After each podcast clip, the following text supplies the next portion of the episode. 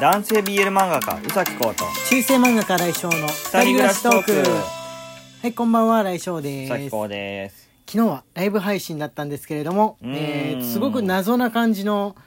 状況になってしまいましたね。もう結構始まって30分経たないうちに無音の状態が訪れてしまってその後ずっとみんなでチャットしていたって、ね。もう30分も経ってないから10分ぐらいでもう無音になっちゃって。そうなんですよ。それ一回落ちたんだよ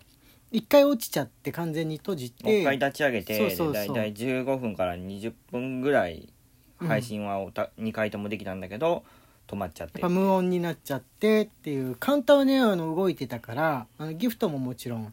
えー計算されてるし、えー時間はね iPad の方だと動いてたんだけど、うん。なんか Android のスマホの人にだけ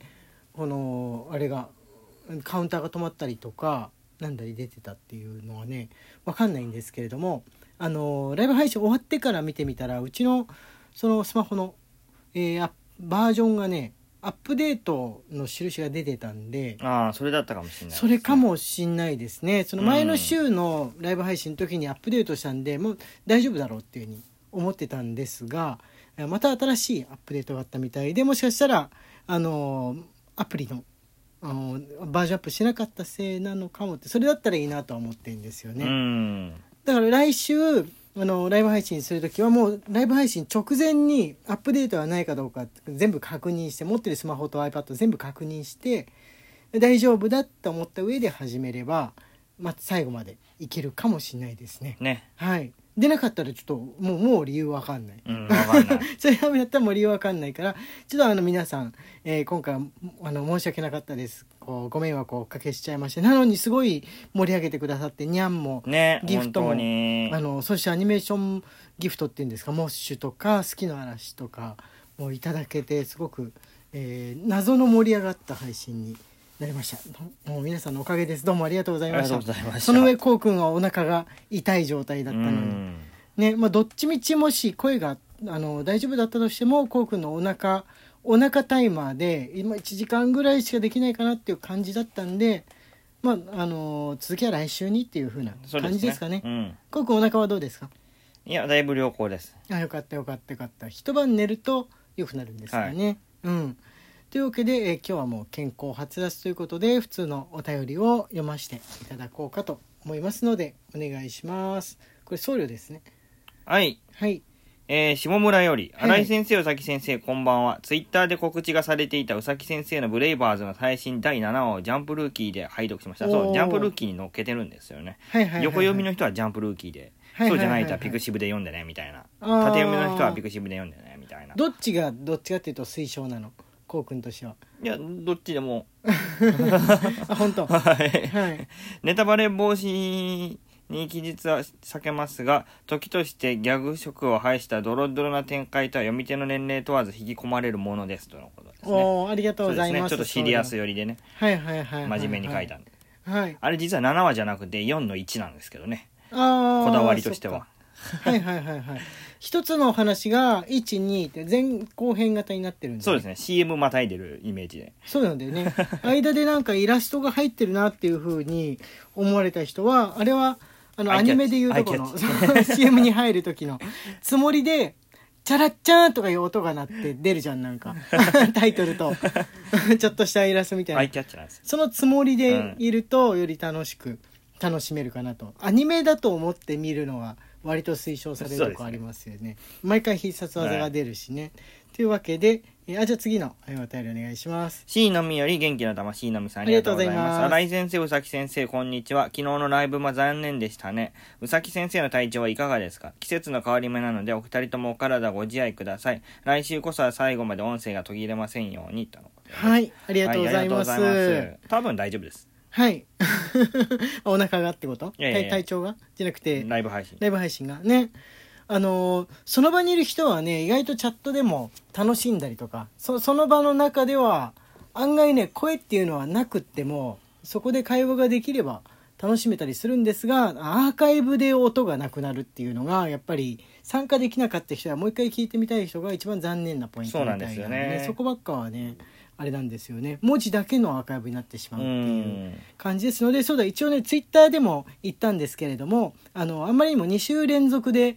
えーライブがちょっと音声なしになってしまったお詫びも兼ねてですね、えー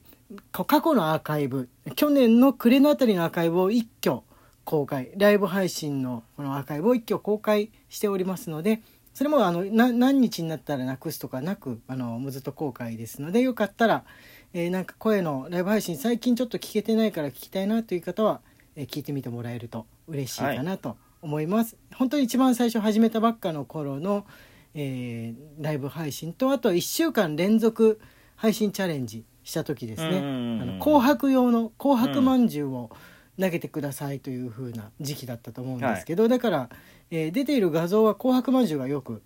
通り越すんで今年に入ってからラジオトーク来始めた人はな何この辺りまんじゅうばっかり みんな投げてるのみたいに思うかもしれないですけどあれはですね年末の、えー紅白トーク合戦」というものに我々が出場権をかけた、えー配信をやっていたので、皆さん応援の紅白まんじゅうを投げてくれていたということ。一応説明しておかないとね。あの謎めいて、もう今年も半分来ちゃいましたから、ね。謎めいてるなと思いましたのでね。はいあじゃあこちらね、えー文字なしのあれですね。差し入れのはい。お便りですね。ゆくみ大福さんよりおいしい棒と元気の玉、はい。マレーグマさんよりおいしい棒。をはいありがとうございます。はいあと、えーこちらですね。あぶどうりさんからあおいしい棒と元気の玉はいそれと文章もね、はい。別にいただいておりますぶどう売りより銀河英雄伝説アニメ一期のフォーク准将は大体の人に嫌われるように設定された人物ですのでそこを押すのかという行動にネタというか悪ふざけの意図を感じます。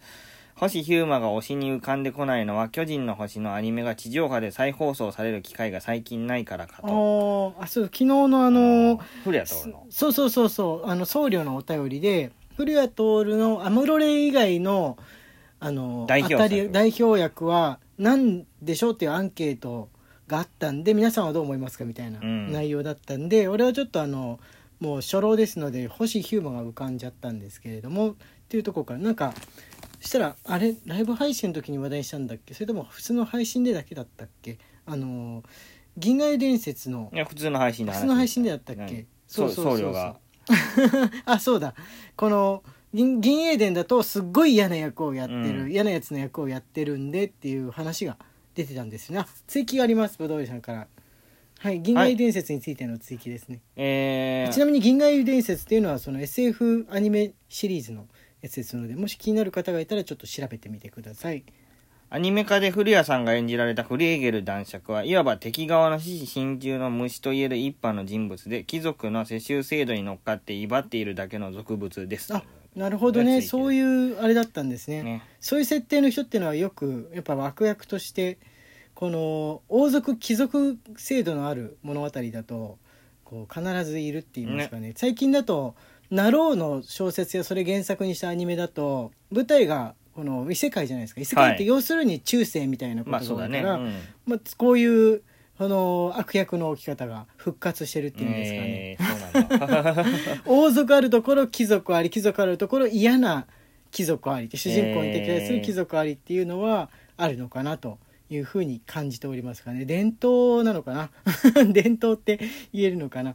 でえっ、とねあ僧侶からねもう一個来てますので、えーこって他はね結構月曜日用のが多いんでちょっと僧侶のもう一個ご紹介いたしますかねはい下月曜日の書いてありますけど別に下ネタじゃないです新井先生宇崎先生こんばんは、はい。以下月曜日用の懐かしネタ用です。はい。テレビ漫画でルパンがよく銭形警部に「託昭和一桁はこれだからよ」と口癖のように言ってましたがこれより以降漫画の人物が自分より年長の熟年キャラクターことは言っても若いに「託平成一桁はこれだからよ」と軽妙に皮肉を言う場面は流されるのでしょうか 日本で少子化が進みテレビ漫画アニメが日本以外への輸出を今まで以上に意識するようになったら日本と台湾以外だと言語を使っていないのでどうなるか疑問ですとのことですはい、ありがとうございます。あ、言語のとこどうなってんだろうね。そのルパンとかだって各国語に訳されてるわけじゃん。こういう部分ってどうしてるんだろう、ルパンって訳されてんのかな？訳されてたとね思ったうん確か。ね、どどうなんだろう。昭和一桁まあ古い男はよみたいなことに変えられてんのかな。そうでしょうねそういうふうに変えられるんでしょうね、ね、でも昭和一桁ルパンが昭和一桁の親父みたいに銭形警部に言うっていうことはルパンは昭和二桁なわけだよね。うんだから昭和十何年生まれとかあの二十何年生まれで、うん銭形警部はじゃあ昭和1年から9年までのどれかっていうこと？ね。すごいおじいちゃんじゃん。スーパーおじいちゃんじゃん。そんなおじいちゃんだったか。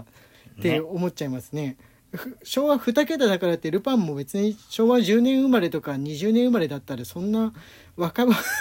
若ぶられても的な感じですけども。えーぎ今売られてるその昔のルパンの DVD とかもこのまんまなんだよねきっと。多分このままですよね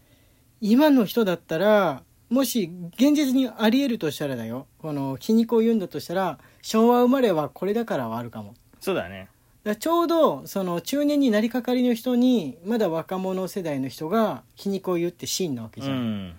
だから今だったら平成生まれの人が、まあ、こうくんたちその昭和昭和生まれの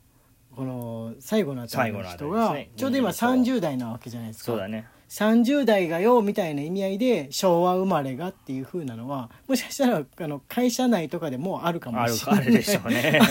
あるでしょうね。あるありそうだなって今リアルに思っちゃった、ちょうど今20代と30代でその言語が違ううんターンじゃん、まさにこれでしょ、これだね。まさにこれ起きてるんじゃないかなっていうふうに思いました。えっとね普通の日のお便りが今かなり、えー足りなくなってるんでもしよかったら皆さんお便り普段の雑談でも、えー応援メッセージや何でもないことでもいいですので送ってみてください。中世漫画家新井翔と男性 BL 漫画家うさきこうの二人暮らしトークでした。